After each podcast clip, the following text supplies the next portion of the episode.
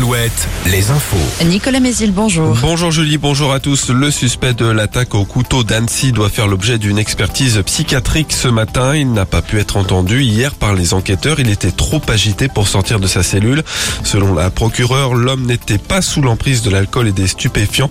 Il a invoqué Jésus-Christ avant de s'en prendre à ses victimes. Les quatre enfants touchés âgés de 2 à 3 ans sont toujours en urgence absolue. Leur état de santé est extrêmement fragile selon la procureure.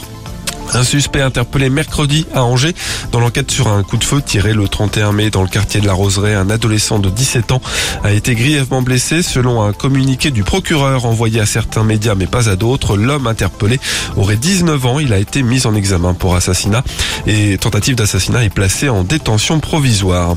Une nouvelle mobilisation des médecins généralistes ce vendredi partout en France. Le collectif Médecins pour demain les appelle à faire grève et à fermer leur cabinet. Ils protestent contre un texte qui vise à lutter contre les déserts médicaux à travers différentes mesures et qui sera débattu prochainement à l'Assemblée. Les urgences de Luçon rouvrent ce matin à 8h30 après une deuxième nuit de fermeture. Celles de Fontenay-le-Comte seront concernées par une fermeture dès demain matin pour 24 heures. Le coup d'envoi du chantier du futur centre Unitri à la frontière entre Maine-et-Loire et Deux-Sèvres sur les communes de la Tessoile et Loublandes. Un retard de deux ans et demi à cause de longues procédures administratives. Ce centre traitera les déchets recyclables d'un million de personnes. Euh, habitants en Vendée, en Maine-et-Loire, ainsi euh, qu'en Deux-Sèvres, entre autres. En Vendée, une grande collecte solidaire d'anciens euh, téléphones portables a démarré cette semaine. Elle est organisée à La Roche-sur-Yon et au Sable d'Olonne avec l'organisme Écosystème. Ce dernier compte offrir 1000 téléphones reconditionnés à la Fédération France Victime. Le rugby, première demi-finale du top 14. Le stade toulousain contre le Racing. Ce soir, le vainqueur affrontera en finale le gagnant du match entre le stade Rochelet et Bordeaux-Bègle, l'autre demi-finale qui se joue, elle, demain.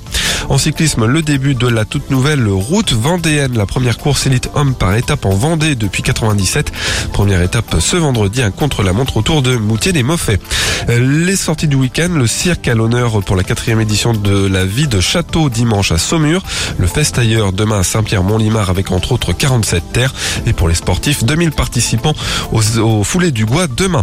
La météo, la perturbation orageuse progresse lentement dans les terres, orages potentiellement violents, les maxi baisse 23 à 26 degrés.